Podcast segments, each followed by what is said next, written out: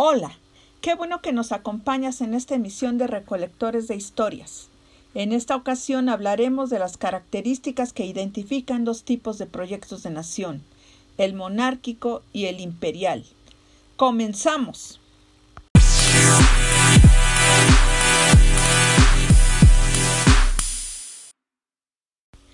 Antes de obtener su independencia en 1821, el territorio que pasó a ser México pertenecía a la monarquía española. En el rey recaía todo el poder del Estado. Era él la base de toda la jurisdicción sobre su territorio, incluyendo sus dominios en América. Sin embargo, pese a haber estado regida por un monarca hasta 1821, ningún rey pisó estas tierras, sino se delegaba el gobierno en un representante, nombrado virrey. Después de declarada la independencia, un grupo de políticos de ideas conservadoras, entre quienes se contaba el general Agustín de Iturbide, impulsó un proyecto de nación monárquico. Propusieron que fuera una monarquía constitucional moderada, es decir, habría límites para el soberano y así evitar que cayera en una monarquía absoluta.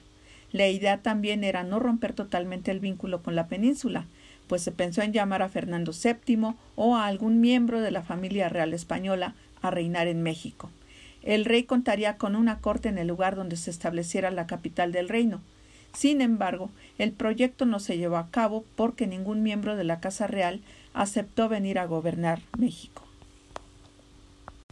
Un segundo grupo creó para México un proyecto de nación imperial, la diferencia con el antes mencionado es que un imperio ejerce su poder sobre vastos territorios. En el caso de México, se trataron de integrar varios territorios, pues la Nueva España era prácticamente solo la meseta central y sur del actual México. Hacia el norte y occidente existían la Nueva Galicia, la Nueva Vizcaya, Nuevo México, las Californias. Hacia el sur, las capitanías de Guatemala y Yucatán.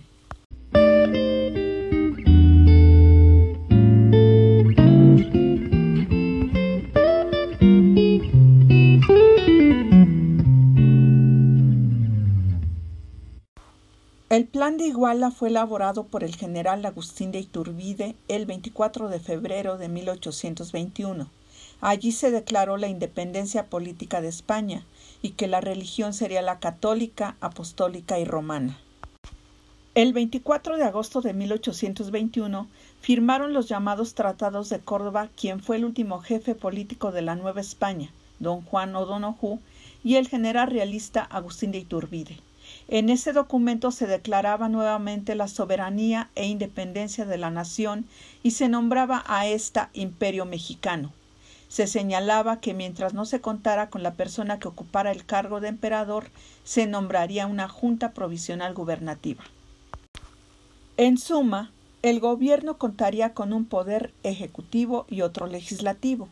El primero recaería en un grupo de tres personas nombradas por el legislativo y éste recaería en la Junta Provisional. El ejército trigarante se encargaría de sostener y defender a todo el gobierno.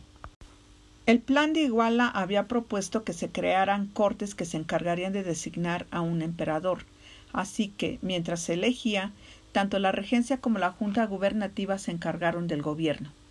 En la práctica, sin embargo, este primer proyecto de nación imperial se desarrolló de manera muy distinta, como veremos adelante. Antes debemos decir que durante el siglo XIX hubieron varios proyectos de nación imperial. Dos se llevaron a la práctica. El primero, el de Agustín de Iturbide, de mayo de 1822 a marzo de 1823.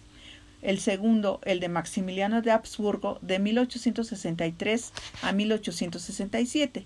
Y un intento no realizado se dio a mediados de la década de 1840. Esto ha sido todo por hoy. Nos vemos en la próxima emisión de Recolectores de Historias. Hasta pronto.